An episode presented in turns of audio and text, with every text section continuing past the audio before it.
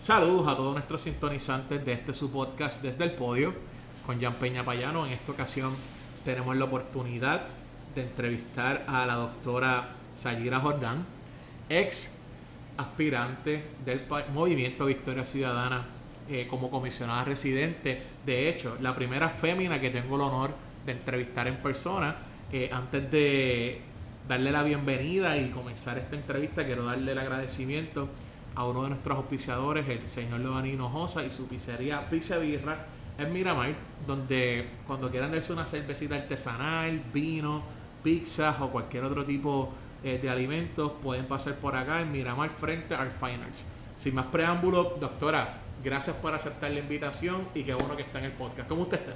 Gracias, gracias a ti por la invitación. Es un honor para mí poder compartir contigo. Estás haciendo excelente trabajo con tu podcast, así que te veo y me encanta poder estar aquí.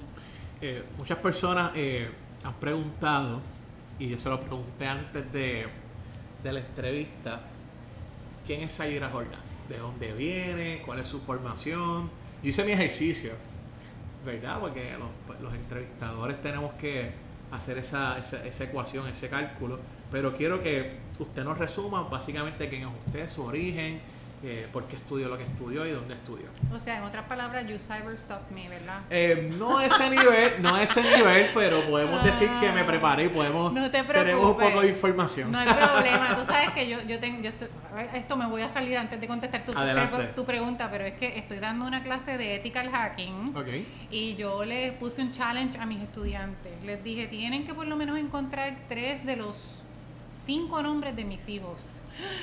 Y el research, cuando ellos me presentaron eso, y yo trato de hacer bien privada porque sé de ciberseguridad, ¿verdad? Y sé que abrimos vulnerabilidades, pero fue súper interesante y funny también. ¿Y los consiguieron? Los consiguieron. No me digas. los consiguieron. Interesante, interesante. Anyways, ¿quién es Sayira Jordán? Pues mira, lo, lo, más que me viene a la mente rápido cuando me preguntas eso es, es el ser madre de cinco hijos. Eso para mí es primordial, yo creo que me define como ser humano, el, el, hecho de ser mamá de mis cinco hijos que para mí es, eh, qué sé yo, mi aportación al mundo. Son gente tan, tan diversa en su forma de pensar, son librepensadores eh, y nada, me hacen feliz, me hacen feliz con solo existir, mis cinco hijos y mis cuatro nietos. Así que sobre todo soy madre. Eh, lo siguiente, soy educadora. Me siento, o sea, para mí hay un, hay un teórico que se llama Shishtemihali que habla del estado de flow. Okay. El estado de flow es un estado al que tú llegas cuando haces alguna, cuando haces alguna actividad que es de gran satisfacción para ti, caes en el flow, ¿verdad? Pues para mí, cuando yo enseño, cuando yo estoy en el salón de clases interactuando con mis estudiantes, yo caigo en el flow, porque se me pasa, se te pasa el tiempo y ni te das cuenta. Esa, esa es una de las cosas. Entonces, eh, respecto a tu formación, tus orígenes, de qué municipio eres, cuéntanos un poquito de eso. Mira, soy utuadeña. Eres de Utuado, muy bien. Del barrio Caguana. De, fíjate, del pueblo donde salen una, un montón de personas que están en los medios, periodistas de Puerto Rico. Yo no sé, hay algo en la hay algo en el agua de Río Viví que parece que hace que seamos comunicadores, porque yo también estudié periodismo en mi bachillerato. Eh, sí, nací en, en Utuado. Eh, mi abuelo era maestro. Hay una escuela en Utuado que tiene el nombre de mi, de mi abuelo, Francis Jordán. Eh, mi padre también es educador y fundó el campus de la Universidad de Puerto Rico de Utuado. Ah, caramba. Eh, el doctor Jimmy Jordán. Y yo creo que tenemos eso. A mí me vino tarde en la vida el, el llamado a la educación, pero, pero sí, es mi, es mi vocación. Muy bien. Y nada, pues, mutuadeña. ¿Y por qué decidiste entonces continuar la, quizás ese camino, principio en bachillerato de, de, de periodismo, y luego continuó sus estudios, me parece, en género y después temas de seguridad y tecnología y todo eso. Sí, mis estudios son bien eclécticos. yo no he tenido una vida lineal, lineal para nada. Pues mira, yo estudié después de vieja. A, a, los 33 años yo no había terminado mi bachillerato y tenía cinco hijos y era madre, madre soltera, divorciada, ¿verdad? Y llegué al punto en el que yo creo que era el punto hasta donde podía llegar con lo que tenía en términos de educación. Y en Puerto Rico no, podía, no tenía las alternativas que estaba buscando para terminar mi educación y poder educar a mis hijos bien. Y se me dio la oportunidad de irme al estado de Iowa. y eso fue en el año 2000, recuerdo como ahora, en enero 11 del 2000, cogí ese avión con mis cinco hijos y me fui para Iowa. Y allí terminé mi bachillerato en periodismo. Estuve trabajando un pequeño tiempo en la televisión allí en, en Des Moines pero decidí que quería continuar mis estudios y, en ese entonces pues empecé a estudiar antropología y estudios de la mujer, feminismo, ¿verdad? Eh, en el interín me seleccionaron para ir al Congreso como fellow del Congressional Hispanic Caucus Institute y tuve la oportunidad de trabajar en el Congreso y en el Smithsonian. ¿De verdad? Yes. Muy bien, muy bien. Y luego volví a Iowa, terminé mi maestría y luego eventualmente también terminé mi doctorado en interacción humano-computadora. Así que sí se puede. Claro, eso es uno de los mensajes más importantes para mí, mi vida. Yo quiero que de alguna manera, yo, yo, yo quiero ser, no quiero ser presuntuosa para nada, pero yo quiero que el que sepa de mí sepa que se puede, que no hay limitaciones en realidad, excepto las que tú te autoimpones en tu cabeza. Hablas de limitaciones, este, y sé que una parte de su preparación también fue en el área de antropología y temas de cultura. De hecho, tiene varias publicaciones al respecto. Eh, y de los tres temas o varios temas que vamos a discutir en esta entrevista, la cual me honra poder realizarle a usted, eh, ese tema de las limitaciones. Eh, sabemos que en Puerto Rico ha habido, obviamente, sabemos que uno no puede comparar sociedades con otras necesariamente, porque a veces algunas no no son ni comparables. Hay personas que piensan que todo se puede comparar, hay cosas que no se pueden comparar. Eh, esa falta de, de, entusiasmo, esa, esa falta de que de quizás la mentalidad de que sí se puede, ¿es cultural o, es algo que usted cree que es más depende del ser humano y de sus circunstancias? Sabes que yo, por lo, lo que puedo juzgar es mi experiencia, ¿verdad? Claro y mi experiencia más reciente, aparte de mi vida y la vida de mis hijos, pues es la, experiencia que tengo con mis estudiantes. Mis estudiantes para mí, bueno, yo le digo que yo se los he hecho a cualquiera de cualquier universidad porque son creativos, innovadores y se las inventan como puedan. Incluso cuando hay limitaciones de recursos, ellos son o sea, se las, se las inventan de manera que puedan ser exitosos en lo que tienen que hacer y me inspiran, ellos me inspiran a mí. Muy bien. Así que no es algo cultural. En Puerto Rico yo pienso que nosotros tenemos un montón de, de, esa deseo de, contribuir y no, veo eso para nada.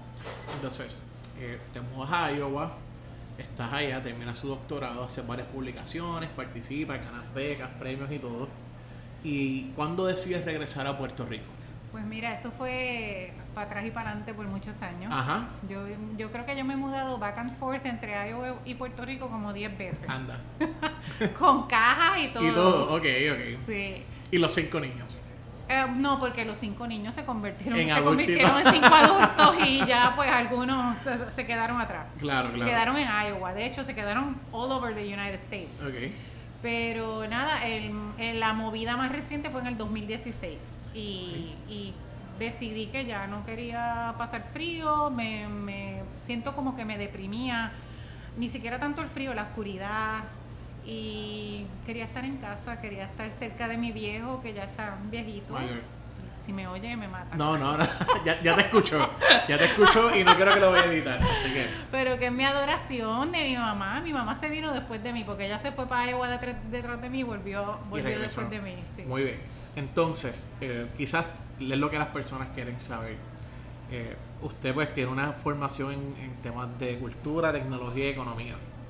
Eh, para facilitarle el, ¿verdad? este episodio a todos los que nos están escuchando, ¿qué cambios eh, culturales, si algunos significativos, eh, has visto que están pasando en Puerto Rico? Eh, que quizás puedan tener alguna repercusión en, pues, en, los hechos sociales, ¿no? En salud, economía. ¿Hay algo cultural, algún cultural shift que estás notando que digan, mira, si seguimos este patrón o este camino, yo creo que por mi experiencia y mi formación académica es el camino correcto, no es el correcto. No sé si ha hecho este análisis que, pueda. Diablo, esa es una pregunta súper profunda. Que conste que, que conste que no la coordinamos. Diablo, sí, complicada, porque es que en términos. La cultura, la cultura es viva. La cultura es una cuestión que evoluciona a través del tiempo y es hasta, yo diría incluso indefinible, porque a través de mis estudios, pues, hay muchos teóricos que la definen de manera diferente en, términos de la juventud, que es lo que a, mí más me interesa, ¿verdad? Y los que van a cargar, nuestro, los que van a, echar esto adelante, porque ya, como quien dice, yo voy de salida. Ah, me, inspira mucho, veo un espíritu de lucha, veo un espíritu de querer eh, echar esto para adelante. Eh, y en términos económicos, me, me preocupa y me frustra el hecho de que muchas veces veo que no tienen la oportunidad de hacerlo porque no hay las condiciones. Ese tema me interesa. Eh, y todo el que me conoce lo sabe, así que que conste que la doctora y yo nos acabamos de conocer hoy. Estamos hablando, así que estamos tratando, pero eh, eh, obviamente quien evalúa su perfil y sus publicaciones en redes y demás, sabemos que uno de los temas que usted le, que usted le apasiona es la educación. Y sabemos que en los debates que tuvo en su candidatura como comisionada residente, que de hecho primera aspirante a comisionada residente por un movimiento independiente en la historia de Puerto Rico. Estadista. Estadista. Ajá. Eh, es que ella me cucó la lengua, que conste para el récord que me cucó la lengua. Yo no lo quería tocar, pero... ¿Sabes pues que es importante que no se ha reseñado mucho? ¿De verdad? El primer, ¿Tú crees que no? No, no, wait. El primer ticket de mujeres. En la que both, ya. Ambas éramos mujeres, o somos mujeres. Somos mujeres, claro. Sí, no, no hablemos. Pero mi pregunta era en el sentido de el tema de la educación y tú hablaste ahora de las oportunidades. Eh, yo creo que podemos quizás no, usarlas como sinónimos, pero oportunidad y acceso son dos palabras que en el tema tanto de desarrollo económico, incluso en el de tecnología que tanto te apasiona, eh, porque hay un tema de acceso, quizás yo puedo darle la computadora eh, a una comunidad en Puerto Rico o a una, o una comunidad en otro país y no le doy banda ancha, no le doy el acceso al internet, no tiene servicio de energía eléctrica. Así que de qué me sirve el acceso si no la acompaño de las herramientas. Te pregunto, ¿qué podemos hacer para mejorar el acceso a las oportunidades en Puerto Rico? diablo, eso es un tema bien Que de hecho, yo sé que es amplio, pero quiero que hable Sayira, la mamá, la educadora, la, candidata. Eh, la ex candidata. La ex, candidata, Bueno, ¿es, ¿es, o vas a correr? Habla claro, ¿no? ¿No? Mm, no, te comprometas ahora. ahora, mismo no me, no me llama la atención porque creo que puede aportar más desde otro sitio. Pues entonces vamos a remitirnos a la pregunta. Pero es posible, no puedo decir que no. Que conste, hay primicia, hay primicia. no, no, para lo que voy. Eh, ¿qué, ¿Qué crees que hace falta? Mira, yo he visto gente que tienen, no siempre el acceso te garantiza la oportunidad. ¿Qué, crees que hace falta? Mira, en mi campaña yo eh, me comprometí, hice cinco compromisos y uno de ellos se llamaba Acceso 2030. Porque yo creo que es fundamental que nuestra niñez eh, entienda lo que es la tecnología y se eduque en lo que es la tecnología. Específicamente yo creo que deben ser educados en ah, lo que es código, lo que es lenguaje de computadoras y computational thinking. Eh, en Uruguay hay un ejemplo que nos podemos dejar llevar. Háblame de eso. hay, un, hay un programa en Uruguay, el, el Plan Ceibal eh, que le otorgó a los niños una computadora a través de un programa que había en MIT de eh, Pontenegro, creo que es el, nombre del que se inventó, el $100 computer, el $100 laptop. Y es una pequeña laptop que los niños, pues en ese momento, hace como alrededor de 10 a 12 años, se le entregó a los niños y, y el cambio generacional en términos de la tecnología se, ha visto, se refleja en, lo que Uruguay es hoy en día. Uruguay hoy en día exporta servicios tecnológicos a, Latinoamérica y al mundo.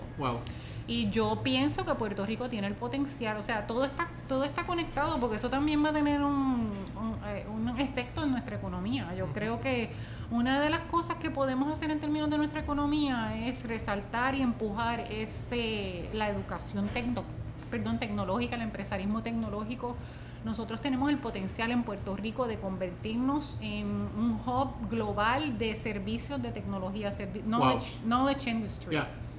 Y no lo, yo creo que no, es, no hay nada, por lo menos que yo haya visto hasta ahora, que, que muestre una estructura organizada para, para capitalizar en todo el talento que tenemos. Respecto a ese punto, y antes de que continúes con la contestación de la pregunta, tenemos un amigo en común que es el compañero Giancarlo González. Eh, sabemos que es un gurú de tecnología y todo este tema de, la incorporación de la tecnología en el gobierno. Giancarlo, saludos.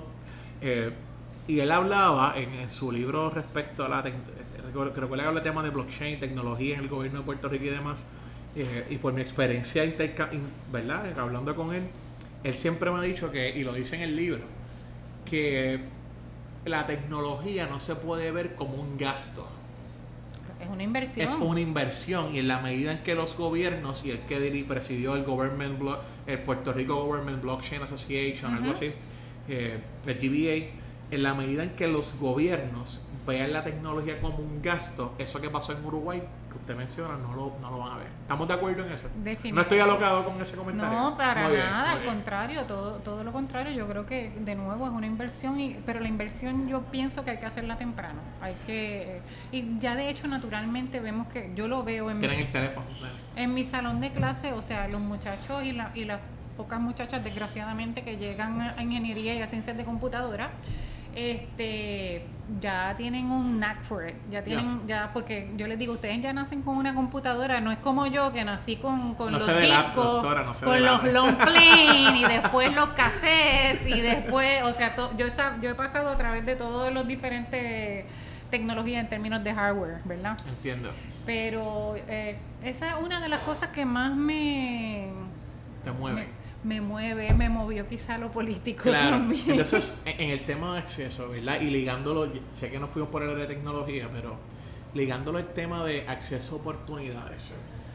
Usted ha viajado, usted ha estudiado, ha tenido oportunidades, es madre, ha tenido acceso, de cierto modo, ¿no? Gracias al gobierno americano Ave María, repita, repita eso, que es que...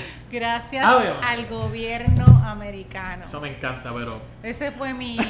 su, su motivador. Su inversionista, vamos a ponerlo sí, él eh, invirtieron en mí. Muy bien. Definitivamente. Igual que en mí, así que eso lo hablaremos más tarde en el podcast. Pero a lo que voy, ¿qué, qué nos falta? Por reducir esa brecha. Sabemos que las Naciones Unidas tienen pues esa visión de, y lo hablan mucho de la, de la visión 2030, 2020, 2050 y esos retos globales que hay. En el caso de Puerto Rico puntualmente y por sus publicaciones en cultura y demás, ¿qué nos falta? Por reducir la brecha de la desigualdad quizás en el acceso. ¿Qué, usted cree que nos falta? Que Yo sé que son muchas cosas y no quiero abrumarte. No, eh, lo podemos resumir. Nos falta un project owner una persona que, dirige el proyecto. Sí, nos falta alguien con la visión que tome el timón y lo eche adelante. Y yo no lo, no lo he visto todavía. He visto cosas aquí y allá, pero ningún esfuerzo estructurado y con, una dirección, una misión, una visión clara. Y, y el acceso a oportunidades realmente puede... Yo sé que para algunas personas que nos van a escuchar va a parecer una contestación obvia, pero realmente el acceso a oportunidades puede definir la vida de una persona, puede... Definitivamente que sí. Yo no tengo la menor duda, pero en Yo estoy de acuerdo, pero la quiero preguntar porque tú, eres la experta aquí. Y cuando, no, espérate, pero cuando tú hablas de oportunidades, yo lo que pienso es educación. Claro. Sin la educación que yo tengo, y independientemente de que tenga un doctorado, mm, aunque tuviera un, qué sé yo, este, menos estudios, ¿verdad?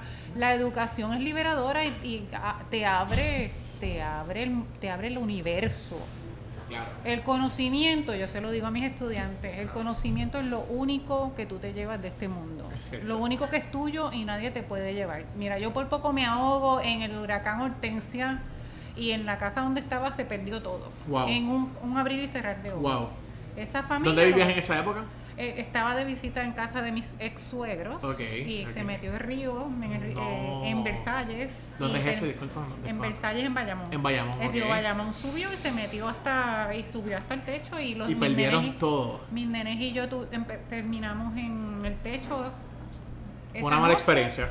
Sí, pero el punto es que lo perdieron todo en un abrir y cerrar de ojos, pero lo que tú tienes aquí arriba hay no hay manera de que te lo quiten. Amén. Hay, hay quien plantea que, que la educación en sí misma es la herramienta que pudiera, es una de las herramientas para romper el ciclo de la pobreza. Sabemos que se ha definido que hay un ciclo de pobreza. Para aquellos que nos escuchan, pues me puedes corregir. yo no tengo doctorado ni nada en eso, pero por lo que he leído. La teoría de la cultura de la pobreza se elaboró en Puerto Rico. En Puerto Rico, que tú notas que hay unos patrones que dicen, caramba, es que esta familia como que nunca pisan y no arrancan, como decimos acá en Santurce.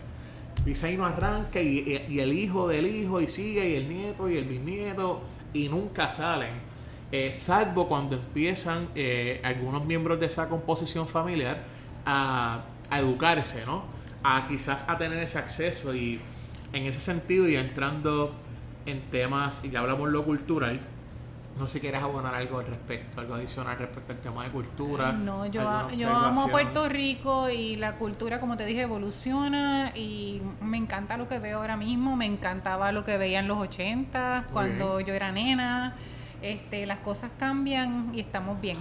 Antes de cerrar el tema de cultura, hay que hacerte la pregunta. Porque tú, usted tocó, te puedo decir tú, ¿verdad? Claro. pues tú. Tú hablaste del tema de la estadidad. Yo no lo iba a tocar, se lo juro, se lo juro que no lo iba a hacer, pero que conste que pues me cucaron. No sé, no sé, no te creo. Para cerrar el tema, para cerrar el tema cultural, ¿se pierde de la cultura Puerto Rico siendo Estado, sí o no? Estado de la Unión es que no hay manera de perder la cultura porque la cultura no es posible perderla. Eso es un concepto ridículo. Eh, la cultura se enriquece con, con influencias externas siempre. Eh, eh, no somos los, no somos, no somos lineales. culturalmente, el ser humano es lineal culturalmente. Por ejemplo, yo y disculpa que te, que te interrumpa para No, adelante, por favor. Yo considero en mi caso que yo he viajado, gracias a Dios, a otros países y yo no he perdido mi acento, mi cultura. Uno aprende, pero yo siendo estadista, yo realmente no. Yo veo la bandera puertorriqueña y yo me siento orgulloso. Yo he representado la bandera de Puerto Rico en eventos culturales, en eventos académicos, bueno, culturales no, académicos, deportivos. Y cada vez que he tenido la oportunidad de hacerlo, yo no me resta reconocer mi puertorriqueñidad ni mi afrodescendencia, pero yo soy ciudadano americano y yo defiendo también los valores y me siento eh, ciudadano americano, punto. Y por eso la cultura no es lineal. No es lineal y no, como te dije, no, no se puede perder. La cultura se enriquece desde, desde con las influencias externas. Puedes estar en Iowa y venir a Puerto Rico y tú sigues comiendo mofongo, escuchando salsa. El ay bendito. me encanta, me encanta. Muy bien. Y, eh, yo creo que se enriquece porque entonces si fuéramos a pensar así, mis nietos que no hablan español, y pues son otra manera de ser puertorriqueños. Ellos se consideran puertorriqueños. Yo tengo un nieto de 5 años que pues obviamente es un baby y ya lo, primer, las primeras cositas que él hace, que me manda mi hijo, dice Puerto Rico bien grande. y mi hijo me dice, te aclaro que yo no le dije que pusiera nada. Muy bien.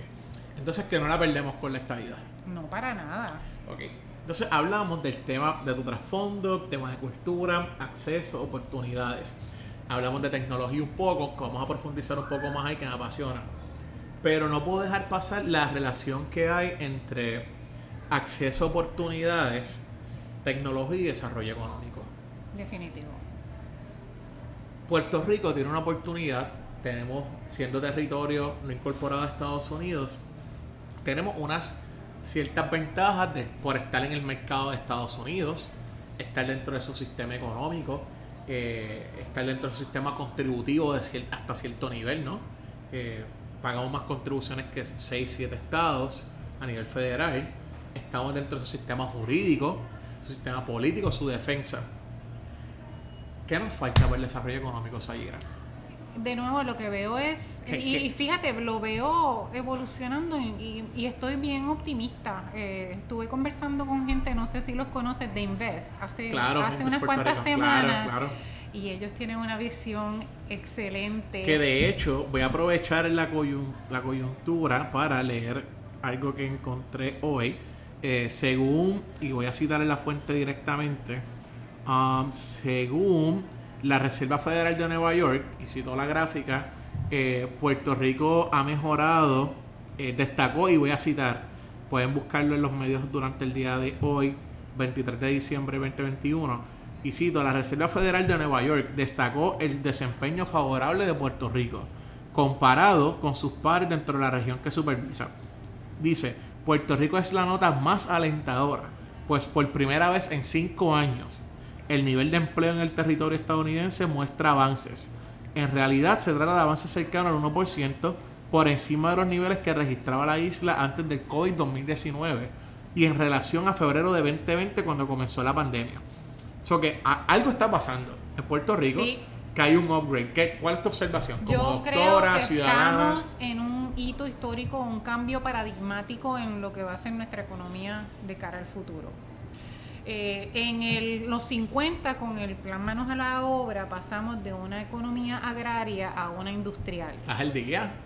a los 50. Ahora, en los 2020, vamos a pasar de ser una economía industrial a una economía no quiero decir tecnológica, pero tengo que decirlo, porque es que es lo que está en demanda. ¿Pero qué estás viendo? Que, por ejemplo, tú que estás en tecnología, ¿has visto más inyección en esas áreas? Claro que sí, hay bendito. Eso está ¿Pudieran mencionar algunas áreas que tú digas, mira, ya yo he visto que ha, llegado esto, llegó en Ebullición, en la biotecnología, tenemos una compañía que va a estar fabricando, no me acuerdo exactamente cómo se llama, eh, leí recientemente que se van a erradicar y van a estar eh, fabricando hacia... Y tú sabes que en términos de farmacéuticas, pues Puerto con, Rico ha sido con el legado de las 936 ya tenemos ese branding. Claro, claro. Pero sin embargo, hay algo sucediendo bueno, tenemos a, los criptoinversionistas, ¿verdad? Que tenemos eso. Pero por otra parte hay algo sucediendo. Mira, ahí está la compañía Invid. Ahora en, se va a radicar en Puerto Rico una compañía que se llama Seven Eagles, que es de ciberseguridad específicamente para readiestrar a veteranos. Y eso es un eso es un ámbito, un renglón en el que, hay tanta demanda que no se surte. Y los puertorriqueños veteranos son bilingües y tienen ya la formación en términos de defensa y de seguridad, que lo que necesitan es la, especialización en, la cuestión cibernética, ¿verdad? Eh, y hay, o sea, el, ecosistema empresarial, yo no sé, me imagino que tú estás familiarizado con eso. Más o menos, más o menos. El, trabajo que está haciendo el, el Trust, ¿verdad? Claro, el, Fideicomiso de Ciencia y Tecnología es excelente. El trabajo que está haciendo Guayacán, ah, ah, yo fui parte. Claro, Fundación Guayacán, excelente. Yo fui parte. Pero 151, Piloto 151, Paralelo, toda esta gente están metiéndole a dos manos. Y están atrayendo eh, nuevos negocios. Eh, en tecnología. La mayoría de ellos. Hay mucho, hay mucho de también este overlap con cuestiones eh, ambientales. claro, yo no sabía, doctora, y me corrigen, eh, yo tuve una oportunidad de ir a un torneo de debate que le comenté en Ecuador. Y ese año él fue el 2008. Y el, el torneo, la premisa, los temas que se discutían, todos giraban en torno al medio ambiente. Y recuerdo que hubo una premisa que era de alimentos transgénicos. Sí y Puerto Rico. y cuando yo estoy haciendo el research para debatir con LUNAM, con todas estas universidades prestigiosas de Latinoamérica y mis grandes colegas y amigos, yo haciendo el research para prepararme para competir con ellos, me percato que Puerto Rico hubo una época que eran los duros en alimentos, en, en, la, en lo que es la manipulación genética. Eh, unos duros, unos, bravos de verdad. Tenemos a que yo sé que hay gente que no les gusta Monsanto. Y Tenemos a Monsanto, ¿tú sabes que conste, no soy team transgénicos, no quiero que me acribillen, pero la realidad es. Los orgánicos te van a matar. Caramba, es el César, ¿sabes? Están vendiendo millones de dólares en ese tema. Es que es bien funny porque yo me fui, me mudé a Iowa y la gente dice que el de los, el de las papas, no, no es el de las papas, es el, de, es el del maíz. El del maíz. Actually, Monsanto, que es una de las compañías más grandes en, en, el Midwest americano y que es de agricultura cultura, ¿verdad? Ellos hacen sus eh, experimentaciones, algo de ellos todavía aquí en, creo que es por Santa Isabel, por el por algún lado en el sur. Mira, gente, si alguna gusta ha pasado por Santa Isabel y ve todos los arbolitos bien uniformes, que usted los ve contra, pero es que esos, esos árboles, de, esos palitos de China, como que todos, eh, busquen, busquen después información sobre transgénicos. Básicamente la idea y usted me corrige, usted también le mete a la ciencia. Ay, bendito. El, ahí me apasionó porque yo dije, esta, tú tienes la capacidad de genéticamente, por ejemplo, supone que la fresa no se ve en áreas secas. Con la modificación genética, eh, países, tú puedes incluso ayudar a, erradicar parte de los temas de pobreza en, en temas de alimentación, de crisis alimentaria, porque por ejemplo, si las fresas y las manzanas se dan en ambiente frío, supongamos que en Egipto eh, o en el desierto de Sahara hay una crisis, pues tú con genética puedes coger las células que mantienen a las fresas y a las manzanas que se procre o que nazcan o se reproduzcan en lugares fríos y los puedes poner a producirse en un desierto. Así de evolucionado, perdón, el ser humano está. Me parece que es genial y que en Puerto Rico estamos duros en eso, pues estoy bien orgulloso también. Bueno, mi papá trabajó con eso, como yo te mencioné antes de empezar, ¿verdad? Que mi papá fundó la Universidad de la Montaña, como se conocía en aquel entonces, que es el campus de Utuado de la, de la UPI.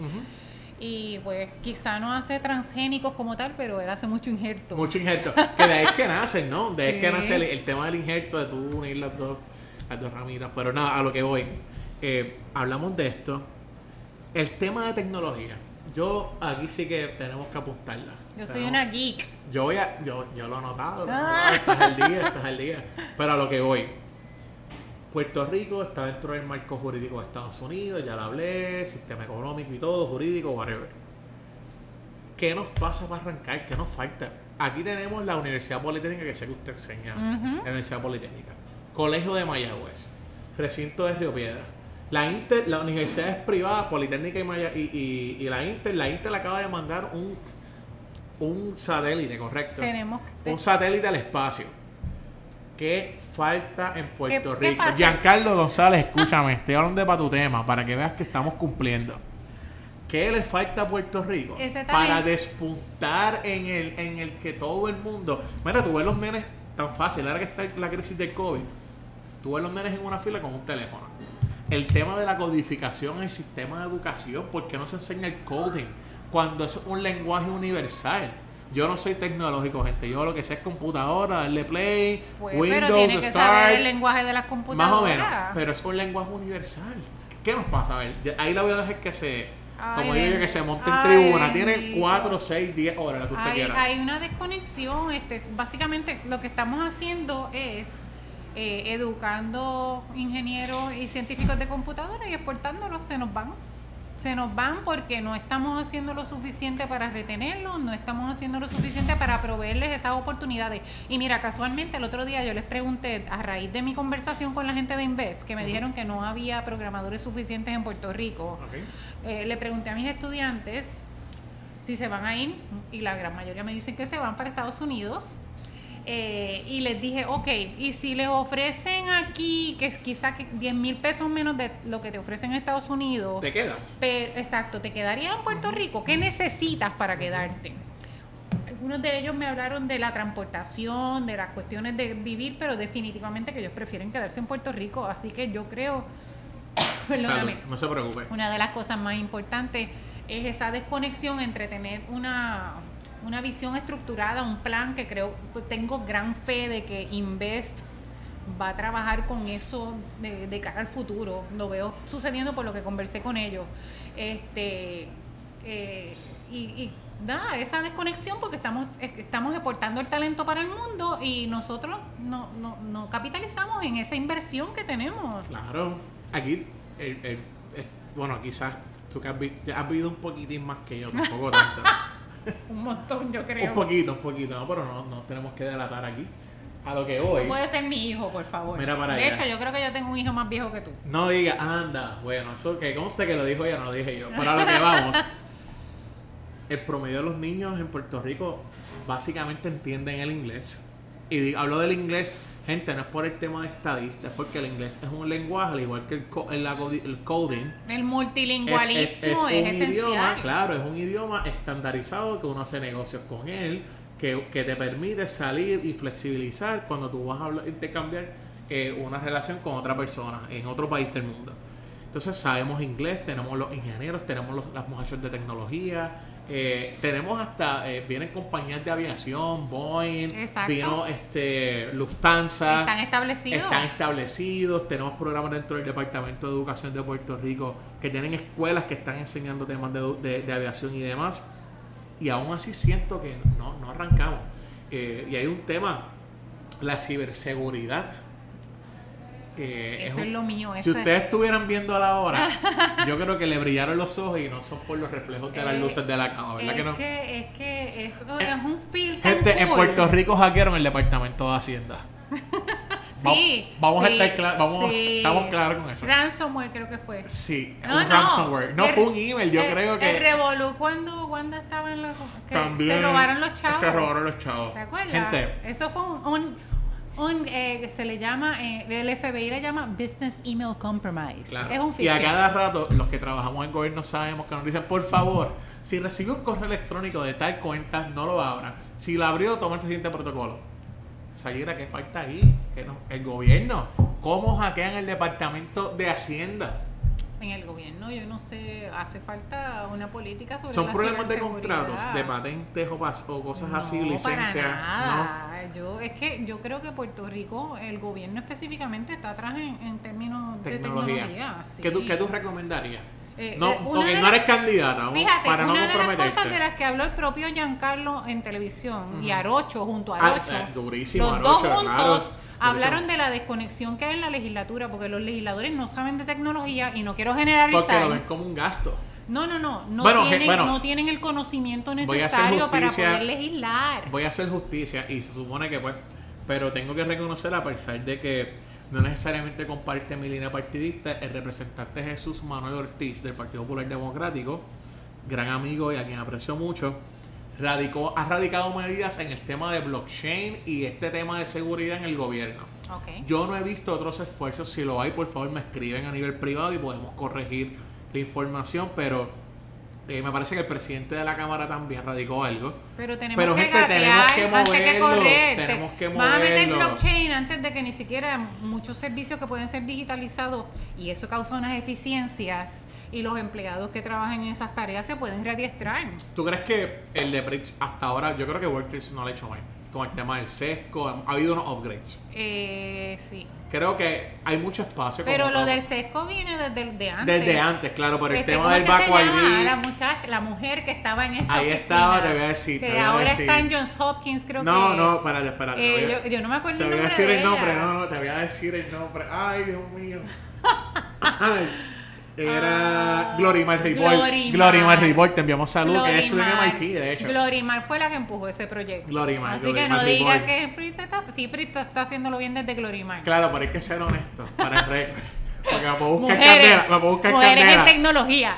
Volkers, te estoy defendiendo para Glorimar también. No, yo conozco a Volkers Yo sé, pero para el récord, para el récord Recuerda que Prince la crea la administración del gobernador Rosselló y ahí es que designan a Glorimar. Sí. Sí, pero realmente fue pionera, fue la primera mujer dirigiendo la... Eh, pero antes de eso tuvieron Giancarlo y Arocho. Giancarlo y Arocho, que ya, estamos Iber, claro, claro. sé que Giancarlo y Arocho tienen sus issues, sus debates con temas de, cómo el gobierno lo ha hecho. Pero ambos lo reconocemos porque a fin de cuentas esto no es por colores, ¿no? Mira, lo que tenemos que mirar es al modelo de Estonia, por ejemplo Estonia tiene hasta ciudadanía digital. Vas, sí, yo cogí el taller de, de Government Blockchain Association ese, que ellos tienen una tarjeta, gente, esto está a otro nivel. Me corriges, Ellos tienen una tarjeta, suena raro, porque aquí recuerda que el ser humano tiene resistencia al cambio natural. Pero ellos tienen una tarjeta y con tu tarjeta ahí tú tienes tu, por ejemplo, tu pasaporte, tu licencia, tarjeta electoral. Por ejemplo, si tú vas a sacar a sacar una, una comprar una propiedad, corrijo, voy a comprar una propiedad y voy entonces a sacar una hipoteca con mi tarjeta. No, eso de tener que buscar papeles, el, el, tema de tu de tu cómo está tu empírica, no todo está en tu tarjeta, en tu información, el Estado ya lo tiene, al igual que Reino Unido, creo que también está bastante adelantado en temas de, de cómo tú tienes cómo unificar toda la información del ciudadano. Casi todo el mundo, digo, yo no puedo generalizar, pero mira, yo vivía en Iowa y Iowa. Yo, es, viable. Además de las papas, ¿qué más tiene? no, no es las papas, es el maíz. Perdón, el maíz. Se supone Las papas son Idaho. Se su mira, Espérate, espérate. Iowa es como el utuado. Ya me regañaron. El utuado, utuado para Puerto Rico es Iowa para los Estados Unidos. Ok. ¿Verdad? No, pero Utuado hay gente buena que pasa. Pues yo soy utuadeña, por eso yo, lo puedo decir. Ok, pues dale, tienes, tienes estándar. Pero en Iowa, el punto es que en Iowa yo hacía todas mis transacciones gubernamentales en línea, por favor. Claro, claro. Yo no me tenía que mover y me hacer una fila de seis horas bajo el sol.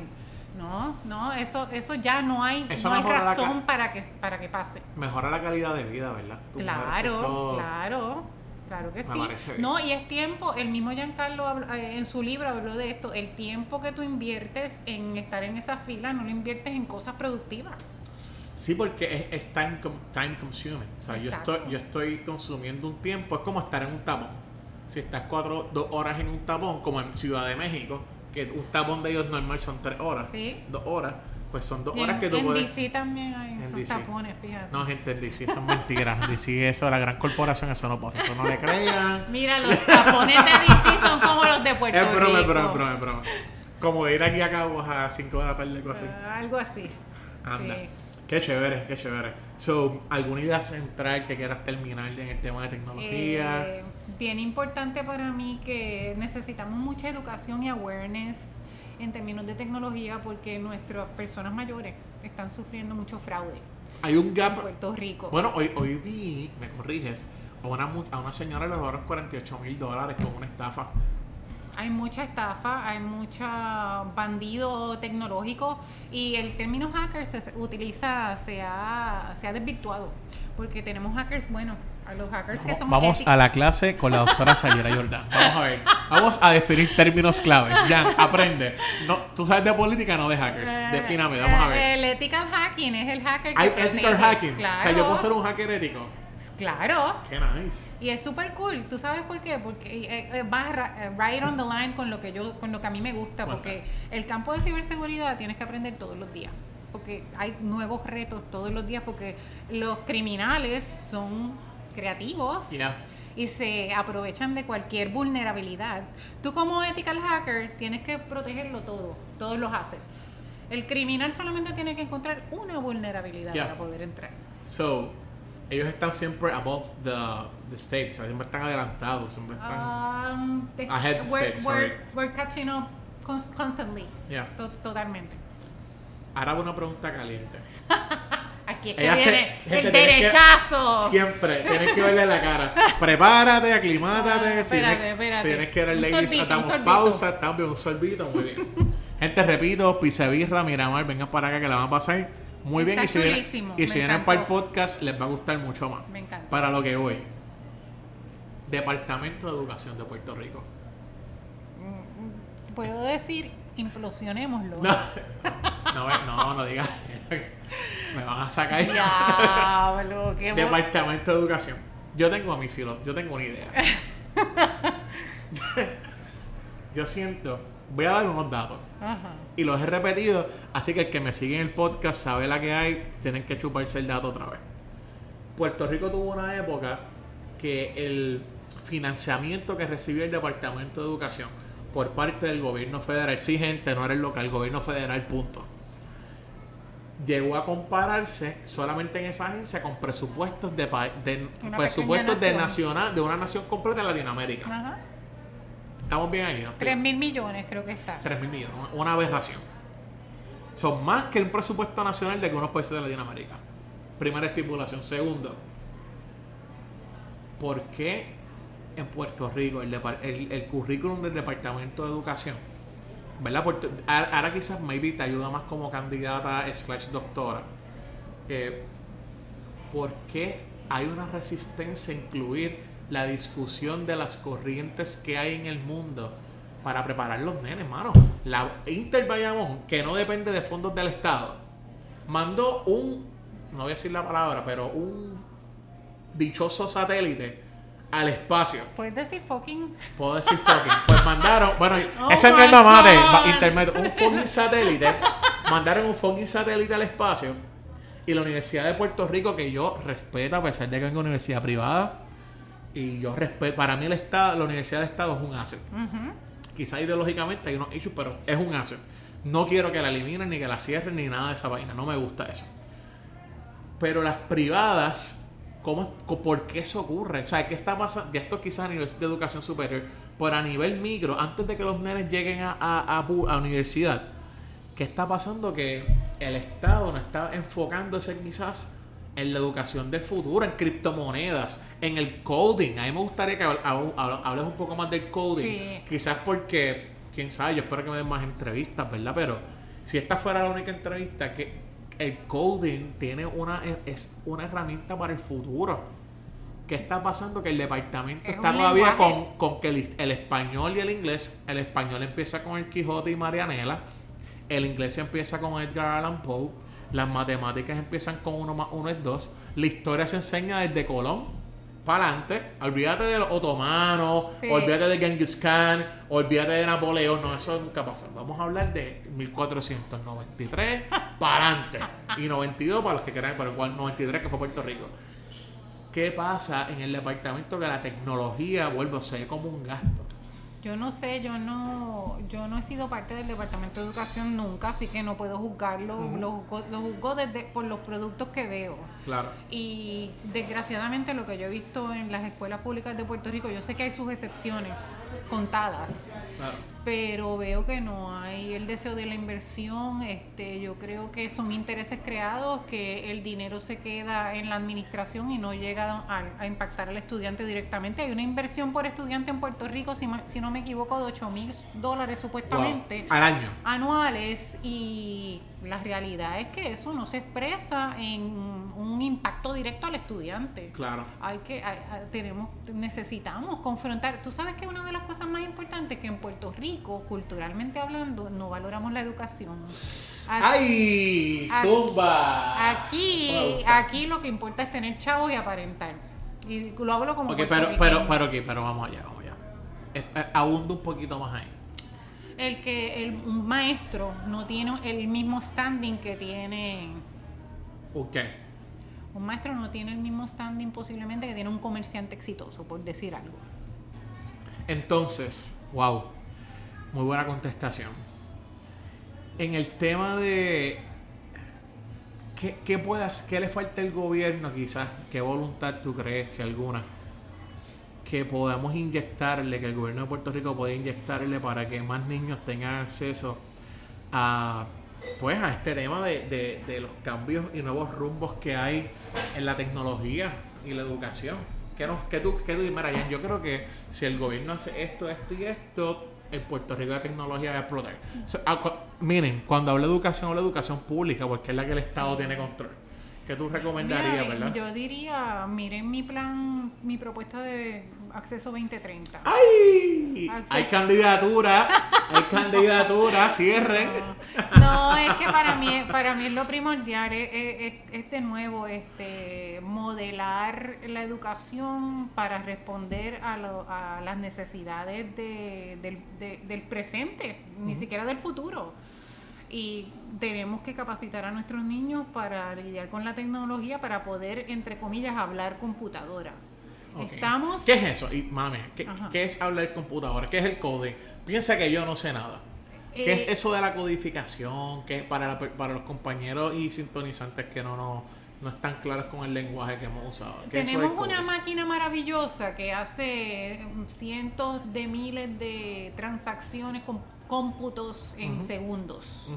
Y pues es bien funny porque lo que era una computadora era un ser humano antes y lo que hicimos fue pues tratar de, de, alguna manera pues los, los, científicos, los investigadores desarrollaron este, este dispositivo que nos permite hacer eso bien rápidamente, ¿verdad?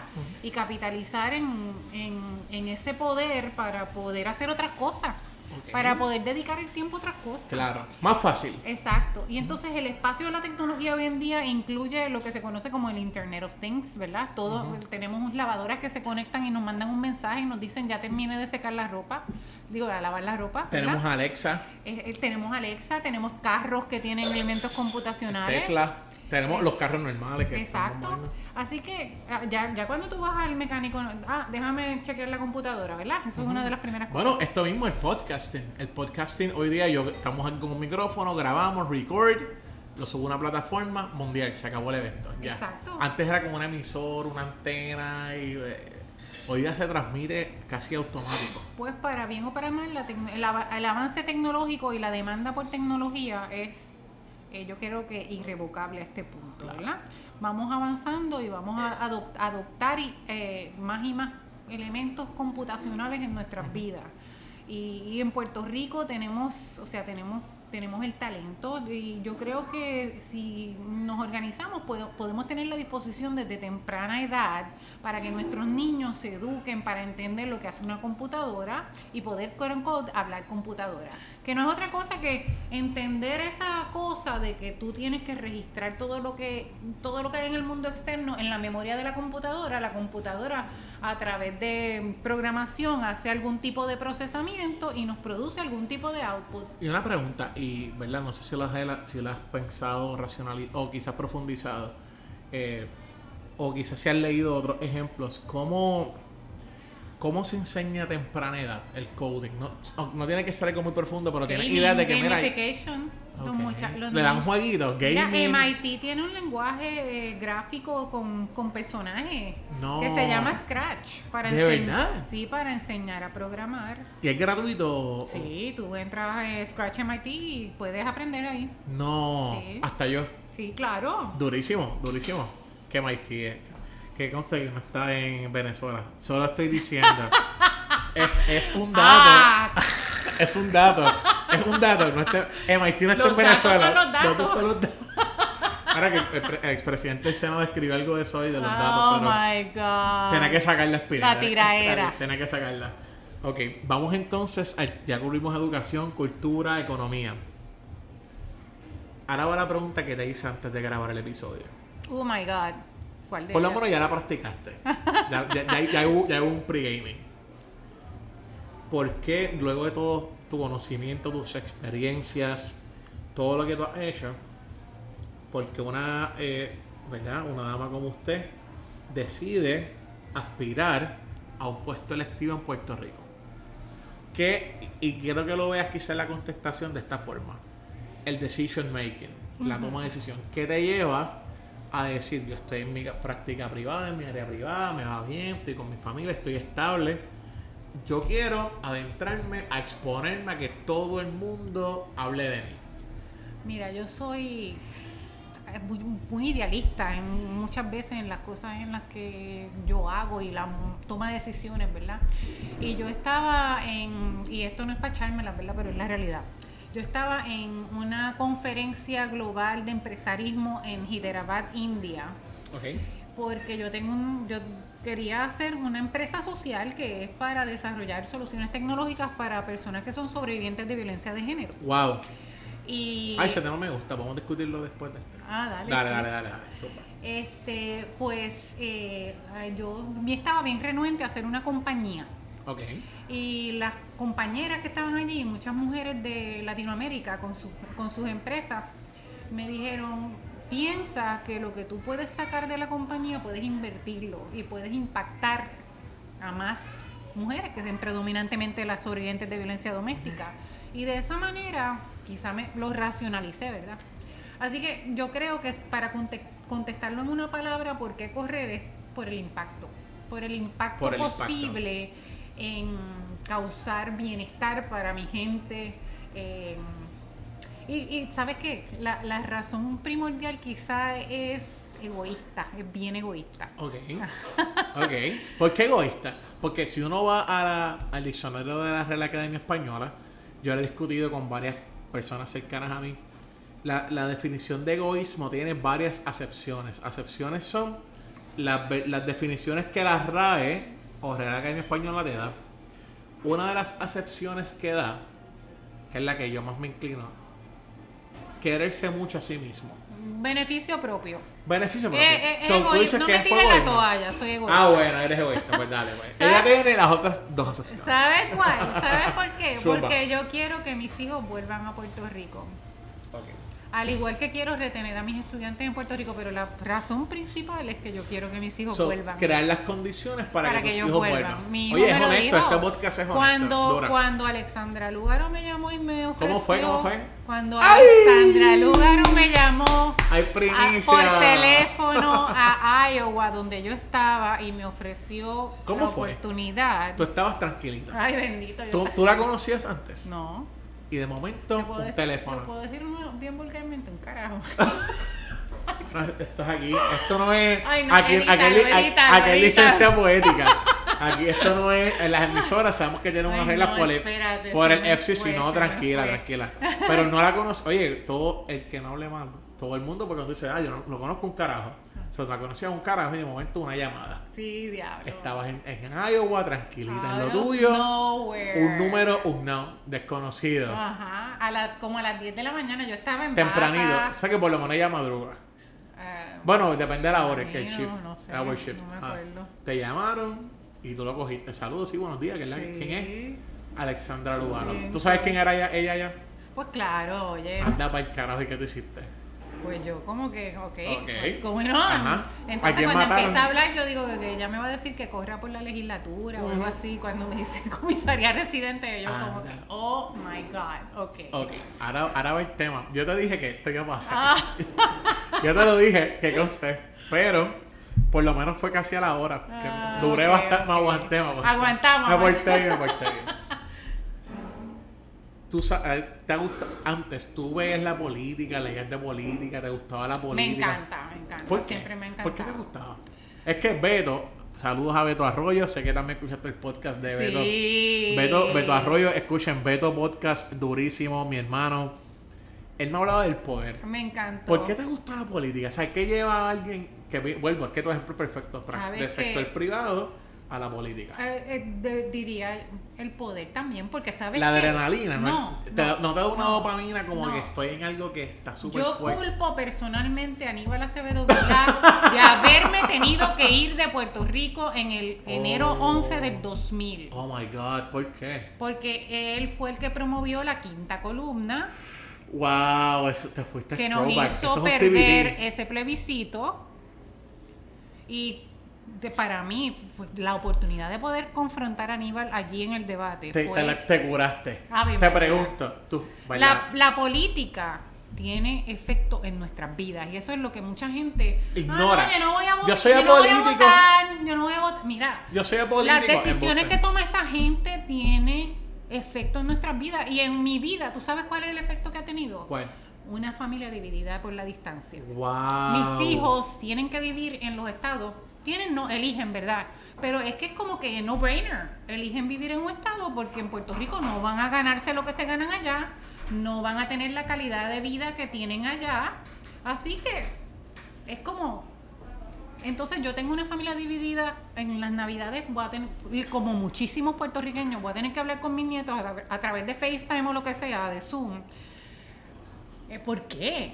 ¿Por qué? Por las decisiones que tomó gente que nos llevó a la quiebra, eh, no, no tuvimos las oportunidades. Yo, si Puerto Rico fuera estado, yo no me hubiera, no me hubiera tenido que ir. Porque es el mejor estado. Es el mejor estado que tiene.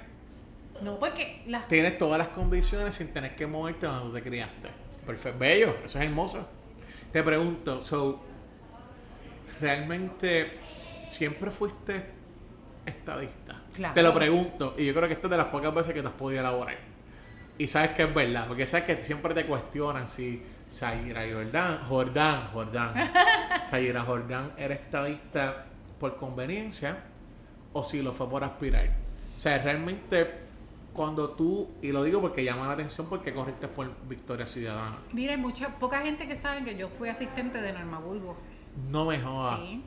Cuando Norma dirigía la Corporación para el Desarrollo del Viejo San Juan, y no es que eso signifique que yo sea estadista, pero mi papá fundó la Universidad de la Montaña bajo la administración de don Carlos Romero Barceló y don Carlos iba a casa de mi papá, o sea que mis abuelos eran republicanos. Este, mi mamá trabajó en Fortaleza con Don Carlos.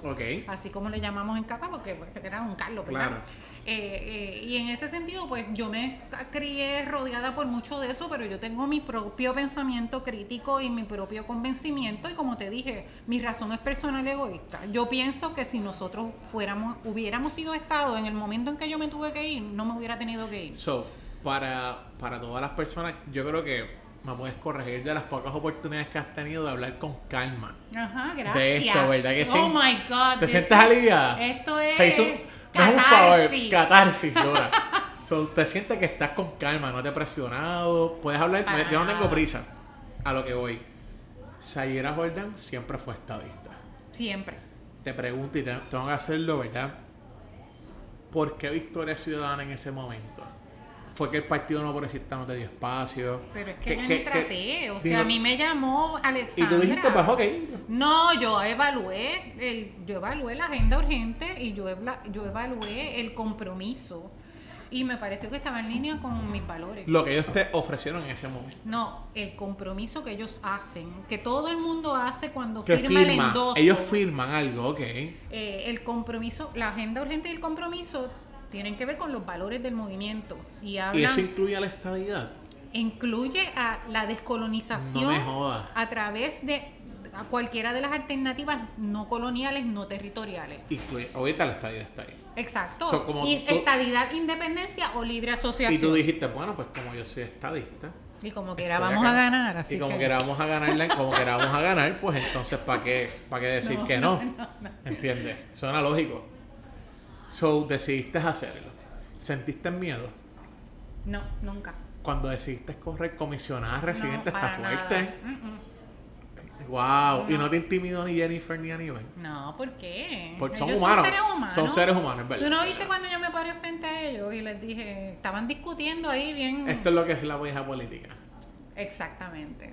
Durísimo. Y, y como el Lenin me mandó a callar básicamente bien, bien macharrán, by the way. Nunca tuve la oportunidad de decirlo, fue bien macharrán. Le, ¿De verdad? Sí. ¿Lo sentiste así? Sí, después vino a, excusarse, pero no fue en cámara. Fue en privado, claro, no lo hacen en público, claro. So, decidiste aspirar. ¿Tu familia la apoyó en la decisión? Totalmente. ¿Tus hijos, tus nietos? Mis hijos, que es lo principal, obviamente mis nietos son niños, ¿verdad? Mis hijos me apoyaron. Lo que sí les pedí que no se metieran, que no contestaran, no se metan en el no, que ni siquiera chequearan las redes, las redes sociales porque no quería que los impactara a ellos y traté de protegerlos y mantenerlos lo más privado posible a ellos. A mi papá le afectó también, a mí, o sea, yo tomé la decisión y, hay cosas, hay personas con las que no la consulté porque pues yo pensé que era era importante para mí tomar la decisión. Y después, pues, realicé que sí, que eso tiene un impacto grande en, toda la gente que te quiere. todo, hasta amigos que hace tiempo no te hablan, en todo el mundo. exnovios que salen, ¡ay, aquí estoy! ¿Te salieron exnovios? Habla claro, ¿de verdad? Sí. No. ¿Qué, ¿Y qué pensaste cuando te, escribían ellos? Ay, Dios mío. ¿Qué dijiste? Ay, yo me acuerdo esos años. Estos muchachitos. no aprenden, no aprendieron. Entonces te pregunto. ¿Volverías a hacerlo? Primero, primero, lo a hacer. No, de pocas cosas, si alguna, yo me arrepiento en mi vida. Porque me han hecho quien soy. Y a mí me encanta quién soy yo. ¿Sientes que fue, qué cambio tuvo aspirar? Bueno y malo, o sea, en confianza, no. Bueno, eh, me dio malicia, which is not good. Pero es bueno, es bueno. Porque tener malicia te ayuda a estar aware de la situación. Me rompió el corazón también. Es como estudiar, como el doctorado también. Yo pienso que, es como un curse. Te volvió más fría, más fría. Es una maldición. ¿Te sientes más fría después del doctorado y aspirar a la comisaría? No, porque el, doctorado, los estudios profundos te hacen cuestionarte muchas cosas y, y la batalla con la fe. Tú sabes que en el Corán o sea que la Yo estudié el Islam también. Te el Islam. Pues sabes que hay dos yihad. Está el yihad mayor y el menor. Sí. Pero la gente, obviamente por el tema del 9-11, solo saben del yihad como algo malo.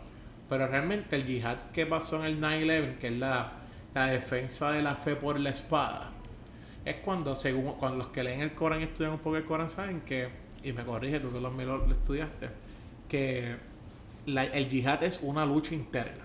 Sí. Correcto. Voy bien, ¿verdad? No, no, le metí las patas. Y el yihad menor es ese, que fue lo que pasó en 9-11, que ellos dicen, mira, en caso de que ataquen tu fe, hay que defender la fe, carajo, hay que, hay que pelear por lo tuyo. Pero gente, el yihad mayor es la lucha interna que cada ser humano tiene consigo mismo.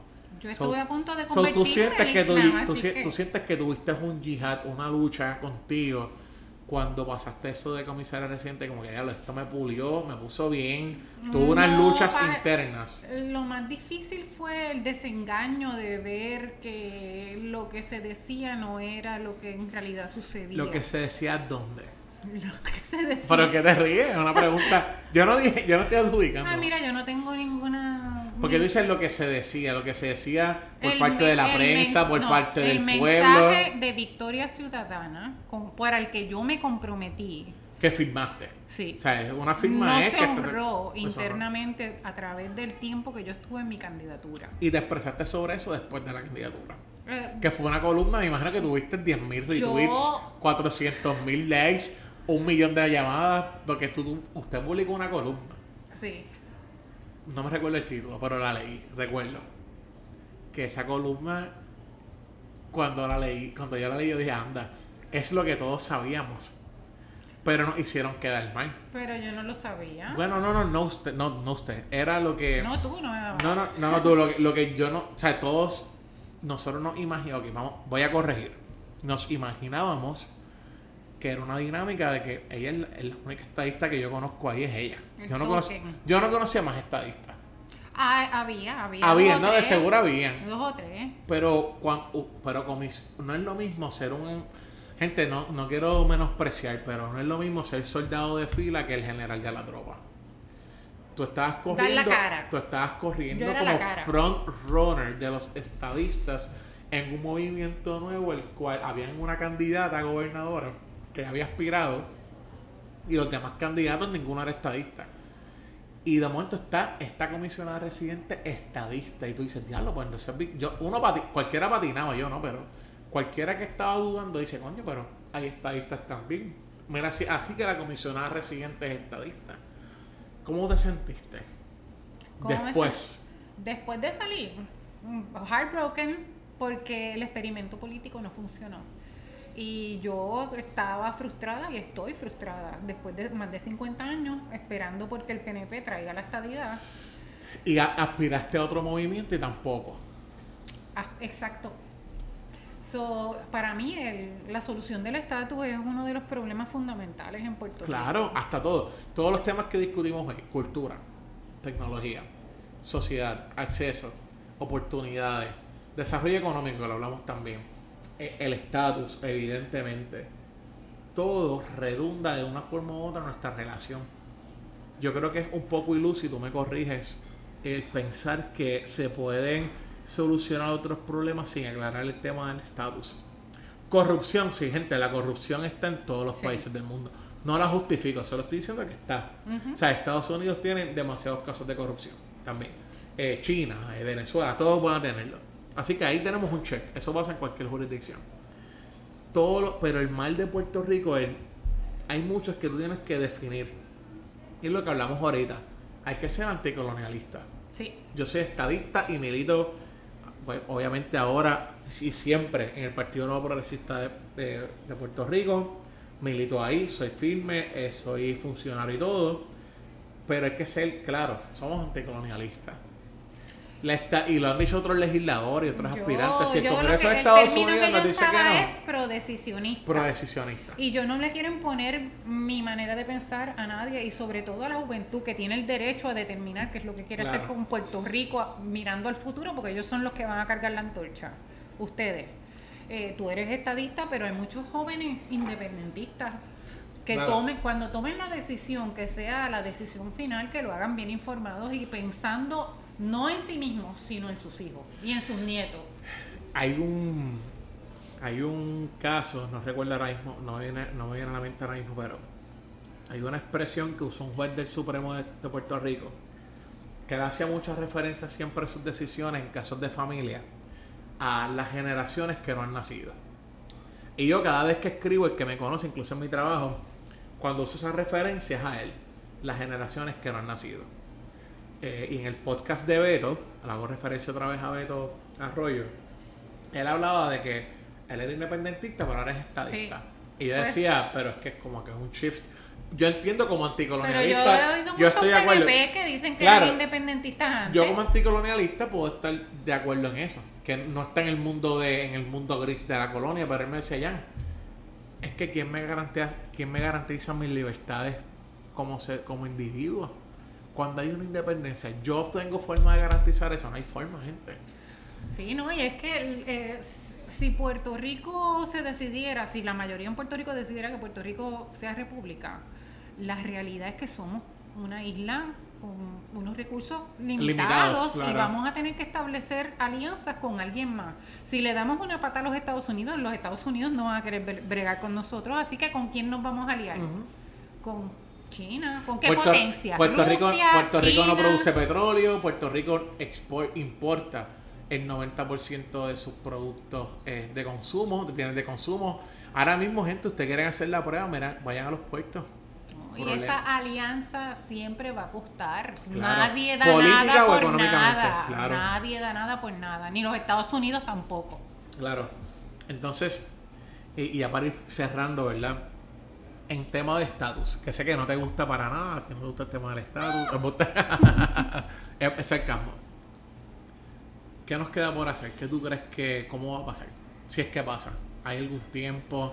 ¿Debemos seguir la lucha? ¿Debemos rendirnos? ¿Debemos rendirnos? Yo creo que eh, el estatus de Puerto Rico tiene que ser un tema mainstream para que el Congreso actúe. Mainstream, sí. es dura. Sí, tiene que, tenemos Como pasó con el huracán, que Puerto Rico fue el, el, el issue tenemos en Estados que, Tenemos que estar en la palestra pública a nivel nacional. ¿Y cómo hacemos eso? Pues despertando a los puertorriqueños que están allá y a los aliados estadounidenses, anglosajones, de todos los colores que tenemos allá, para moverlo, porque es que de la única manera es o con dinero, que el gobierno del dinero que corresponde, como hizo Alaska, que metió 100 millones para convertirse en Estado o, los presionamos a nivel de votos, porque todos los congresistas quieren prevalecer. Estoy de acuerdo, son, son políticos al fin de cuentas. Eso tú necesitas crearles una necesidad de que donde, de que si tú no atiendes este tema, que están estos ciudadanos que están donde, que te dan el voto, de hecho te eligen, para ellos es importante este tema. Si no, no vas a salir electo. Y si eso se convierte en un mainstream muy bien traído por tu parte, pues mientras eso no se logre, no, tenemos break. Porque a fin de cuentas el político reacciona por dos cosas. Percepción y votos. Mira, yo trabajé en el Congreso y la una de las personas en la oficina de la congresista me dijo, nosotros no trabajamos para los constituyentes, nosotros trabajamos, trabajamos para que ella sea reelecta. No jodas, ¿de verdad? Ahí fue que yo me fui para el Smithsonian. porque me dio Ok, renuncio para el Smithsonian, para carajo. Durísima. Eh, Sayera, de verdad, un placer haberte entrevistado. Me encantó la dinámica. Qué bueno que viniste a la pizzería. Están buenísimos. Tremendo sitio. Creo que hemos fluido bien. Ah, ¿Te, gustó? Eh, quiero antes de, antes de cerrar, algún pensamiento final que quieras dejar a... Piensa siempre, siempre que entrevisto a alguien, piensa que esta es la última entrevista que tú me vas a dar a mí. Que nunca me vas a volver nunca me vas a dar otra entrevista. Algún pensamiento que que tú quieras dejarle final a las personas que te están escuchando hoy, quizás con esta flexibilidad, con casi una hora y pico hablando, algo final que tú quieras decir. Eh, Puerto Rico y el mundo, el universo le pertenece a la juventud, así que yo creo que debemos diferir hacia ustedes, hacia los jóvenes. Eh, y pues lo más importante para mí, si yo puedo dejar algún mensaje con mi vida, eh, según la gente me recuerde, es que la educación es eh, lo único que nadie te puede quitar y es liberadora y te expande el universo y te hace entender que tus puntos de vista que alguna vez pensaste que eran, que eran la verdad universal no son tal. Me gusta, me gusta. Bueno, de verdad que gracias por el episodio. Estás invitada. Si vas a correr, dame primicia. Ay, Dios mío. Así que yo sé que ya no lo descarta, pero de verdad que gente, un placer. Espero que disfruten este episodio de su podcast desde el, desde el podio con Jean Peña Payano y la doctora Sayera Jordán, ex eh, aspirante a la comisaría residente por el Movimiento Victoria Ciudadana. Disfrútenlo y buenas navidades.